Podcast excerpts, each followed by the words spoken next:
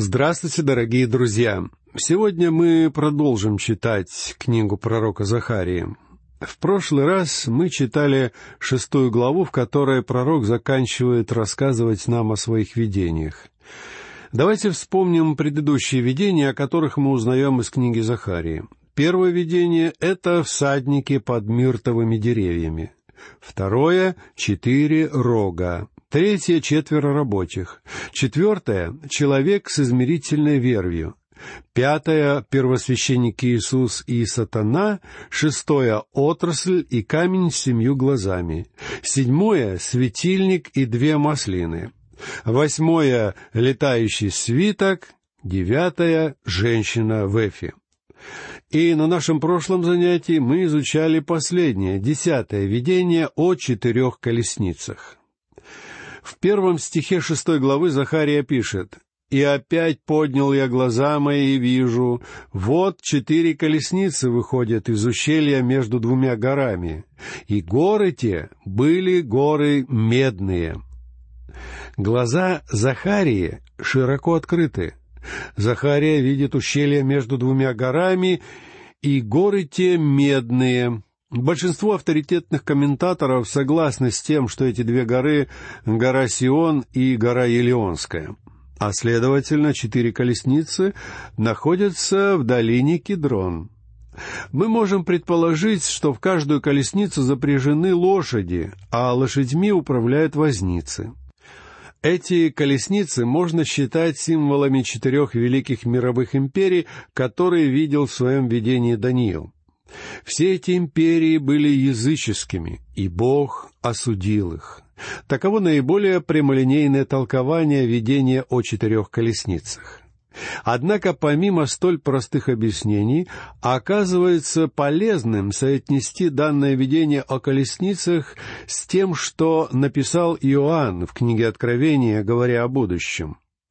Шестая глава Откровения начинается с видения Иоанна о периоде Великой Скорби — там мы видим четырех всадников, и сходство между ними и четырьмя колесницами у Захарии просто поразительно.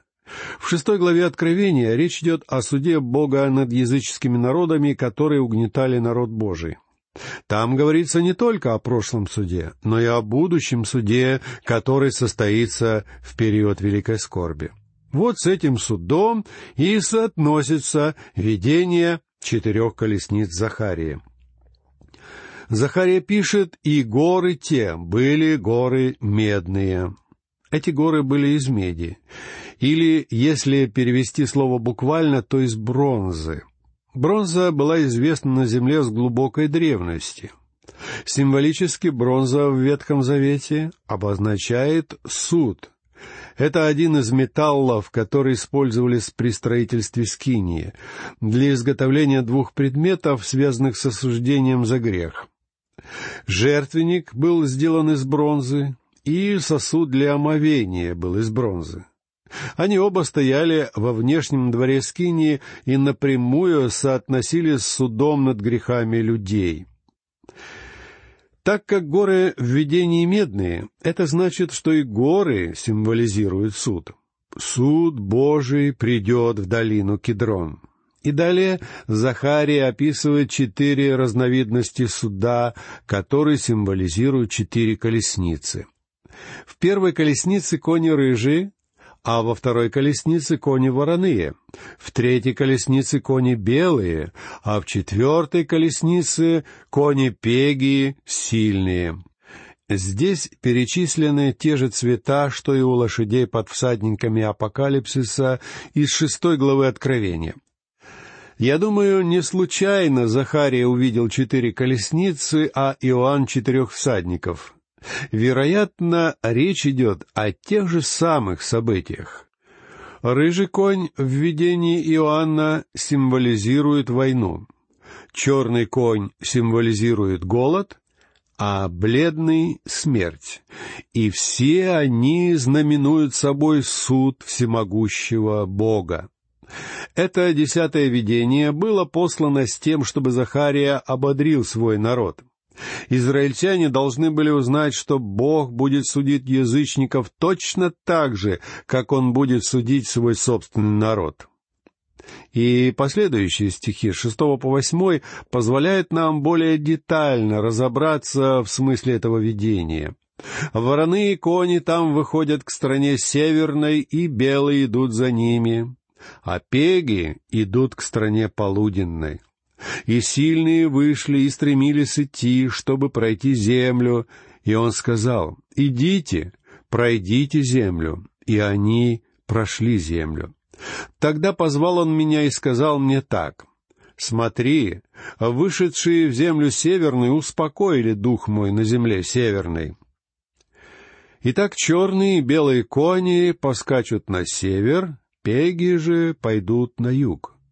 Кони поскакали на север на юг, потому что только так можно попасть в другие страны из Израиля. Эти направления просто значат, что они отправляются из Израиля и объедут всю землю. А далее, в шестой главе в стихе с девятого по одиннадцатый, говорится об одном интересном событии, которое произошло во времена Захарии. Пророк пишет о нем так. «И было слово Господне ко мне, возьми у пришедших из плена, у Хилдая, у Товии и у Иедая, и пойди в тот самый день, пойди в дом Иосии, сына Сафониева, куда они пришли из Вавилона. Возьми у них серебро и золото и сделай венцы. И возложи на голову Иисуса, сына Иосидекова, Иерея Великого. Здесь упоминаются имена трех человек, пришедших из Вавилона. Они не входили ни в одну из двух групп, вернувшихся в землю обетованную. Они пришли сами по себе. Имя Хилдай значит «крепкий», Товия значит «Божья благость», а Иедай означает «Бог знает». Если связать вместе все эти имена, получается следующее утверждение. Бог знает, что в своей благости намеревается посадить на престол своего царя, и слово его могущественно и крепко. Если понимать текст буквально, то речь здесь идет о коронации Иисуса, сына Иосидекова. На первый взгляд может показаться, что это довольно странное решение. Вы спросите, почему же они коронуют первосвященника Иисуса, а не вождя Зарававеля, потомка Давида? Да просто потому, что Бог не собирается в тот момент восстанавливать род Давида на престоле.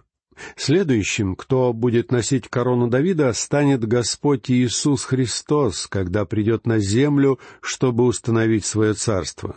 Но все равно, коронация первосвященника — очень необычное событие, потому что у Бога должности царя и священника всегда были разделены а объясняется происходящее тем, что первосвященник Иисус представляет Господа Иисуса Христа, который сегодня является нашим великим первосвященником. Об этом пишет, например, автор послания к евреям, призывая нас уразуметь посланника и первосвященника исповедания нашего Иисуса Христа. Христос после своего воскресения вознесся на небеса и прошел через завесу, как наш великий первосвященник. Теперь он сидит одесную Бога и ждет момента, когда его враги будут сокрушены. Тогда он придет и установит свое царство здесь, на земле. И в главе, которую мы сейчас читаем, описана его коронация — Обратите внимание, по какому плану построена эта небольшая книга Захарии. После видения о Божьем суде над народом Божьим и над всеми языческими народами мира мы наблюдаем пришествие Христа и его коронацию в качестве царя царствующих и Господа господствующих. Интересно посмотреть, как развивалось во времени трехстороннее служение Господа Иисуса Христа. Сначала он был Божьим пророком, пришедшим на землю около двух тысяч лет тому назад. Он пришел для того, чтобы рассказать о Боге. И сам был Словом Божьим, явлением Бога в человеческом облике. Христос явил людям любовь Бога, когда умер на кресте за наши с вами грехи. То есть Он был Божьим пророком. Сейчас, в дни нашей с вами жизни, Христос — это Божий первосвященник. Когда Он вознесся на небеса, то прошел через завесу и принес в святое святых свою кровь как искупление наших грехов. Сегодня Христос находится на небе и там ходатайствует за нас. Он защищает нас, когда в нашей жизни появляется грех, и мы исповедуемся Ему. То есть ныне Христос служит как наш первосвященник. А однажды в будущем Он придет снова. В книге Откровения ясно сказано, что Он придет как царь царствующих и Господь господствующих. Пророк, первосвященник и царь — вот три стороны служения Христа. И далее, в двенадцатом стихе, пророк Захария тоже рассказывает нам о Христе. «И скажи ему, так говорит Господь Саваоф, вот муж, имя ему — отрасль, он произрастет из своего корня и создаст храм Господень». Отрасль — это не имя первосвященника Иисуса — это пророческое имя, данное Господу Иисусу Христу. Христос пришел на землю две тысячи лет назад как отрасль, как росток из сухой земли. Причем поразительно то, что он пришел к своему народу в то время, когда израильтяне были подчинены римлянам. Христа называли отраслью от корня Исеева, потому что в момент рождения Христа царский род Давида уже обнищал. А Иисей как раз и был крестьянином, то есть человеком совсем не богатым, можно сказать, нищим. Так и Господь Иисус родился в нищете и неизвестности. Он в самом деле был ростком из сухой земли. Но в следующий раз Иисус Христос придет на землю в качестве отрасли, которая будет править всем миром. Он произрастет из своего корня и создаст храм Господень, пишет здесь Захария. И его слова были немалым утешением и ободрением для израильтян, которые старались восстановить храм. Как мы видели из книги пророка Агея, многим израильтянам этот храм казался маленьким и незначительным, но в глазах Бога его храм — это всегда дом Божий. Хотя в Библии упоминается несколько храмов. Скиния в пустыне, храм Соломона, храм Зарававеля, храм Ирода, храм периода Великой Скорби, храм Тысячелетнего Царства. Для Бога это один и тот же дом. А некоторые люди почему-то пренебрежительно относились к храму, построенному Зарававелем. Вот Бог и говорит им, что судить о важности храма Божьего может только Он. Таков его план и замысел. Ко мне часто приходят письма с жалобой. Что мне делать? Я очень мало значу для Бога. Именно так и восклицал отчаявшийся иудей в дни пророка Захарии. Храм, который они строили, казался ничтожным в сравнении с великолепным храмом Соломона. Но Бог уверяет их, что храм, который они строят, угонен ему. Именно он будет решать, важен он или нет. То же самое, друзья мои, относится и к нашему служению. Самые величайшие проповеди о Христе произносятся не только в церквях, но и с больничных постелей, к которым прикованы дорогие для Господа святые. Недавно я узнал об одном молодом человеке, который слушает наши радиопередачи. Он полностью парализован, но как ревностный христианин он постоянно рассылает христианскую литературу. И я не думаю, что его служение менее важно для Бога, чем мое, или чем служение другого человека, который совершил для Бога нечто грандиозное. Пусть Бог решает это. Важно, чтобы мы с вами исполняли Его волю. Вот что пытались донести до своего народа пророки Агей и Захария. Они ободряли людей, они говорили, «Вы делаете то, чего Бог ждет от вас». Конечно, результат вашего труда выглядит незначительным. Но таков замысел Бога. Не вы, а воля Божья делает великий храм Божий. И дом Бога будет велик, когда Иисус Христос придет на землю, чтобы установить свое царство. Захария пишет здесь о Христе. «Вот муж, имя ему — отрасль». Слово Божье характеризует Господа Иисуса Христа как отрасль по четырем причинам. Во-первых, Христос — потомок Давида. В книге Иеремии, глава 23, стих 5 сказано, «Вот наступают дни, — говорит Господь, — и восставлю Давиду отрасль праведную, и воцарится царь, и будет поступать мудро, и будет производить суд и правду на земле». Здесь Христос представлен как царь, отрасль рода Давида. Во-вторых, о Христе говорится как о рабе Иеговы. Мы совсем недавно читали восьмой стих третьей главы книги пророка Захарии, где сказано «Выслушай же, Иисус, Иерей Великий, ты и собратья твои, сидящие пред тобою, мужи знаменательные. Вот я привожу раба моего, отрасль, в-третьих, здесь, в двенадцатом стихе шестой главы Захарии, Христос назван мужем, имя которого отрасль. И, наконец, Христос представлен как отрасль Иеговы. А в книге Исаии, глава 4, стих 2, «В тот день отрасль Господа явится в красоте и чести, и плод земли в величии и славе для уцелевших сынов Израиля».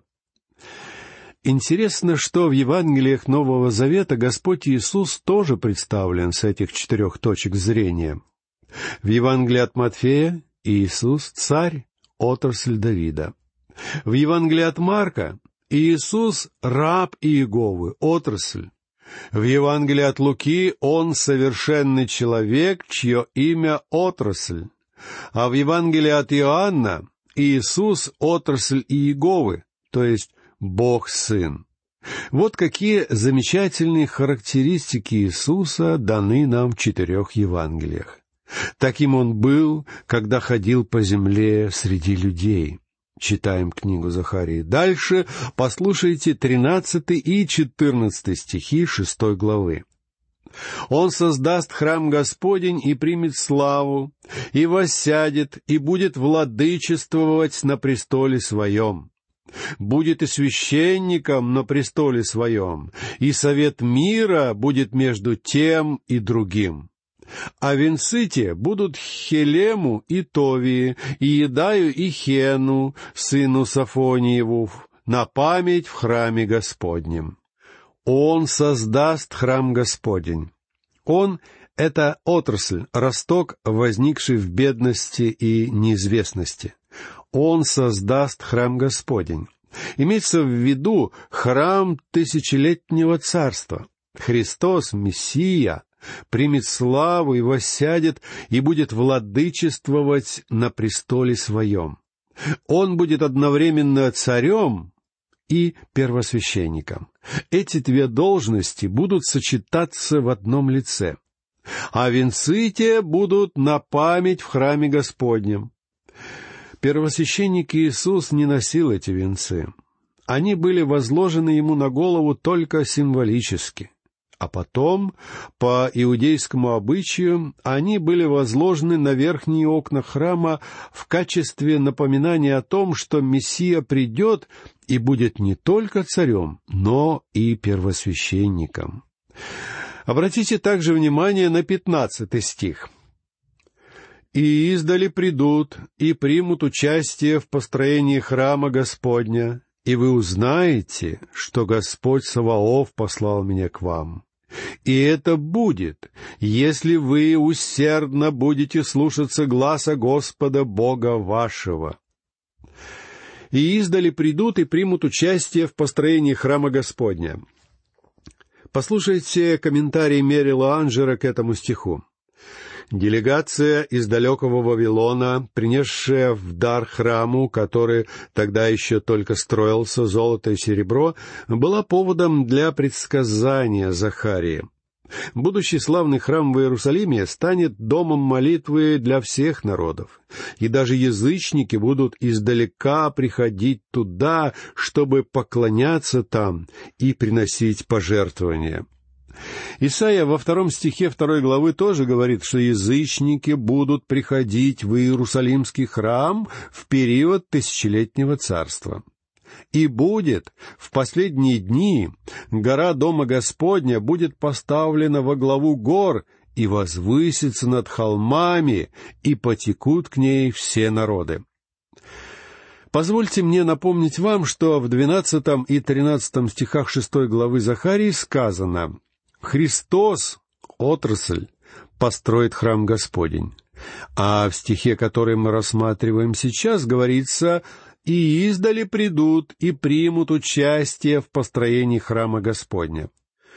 Участие народов заключается в том, что они будут приносить в дар храму Господа свои сокровища. Нам следует понимать это, потому что только Господь Иисус будет созидать храм.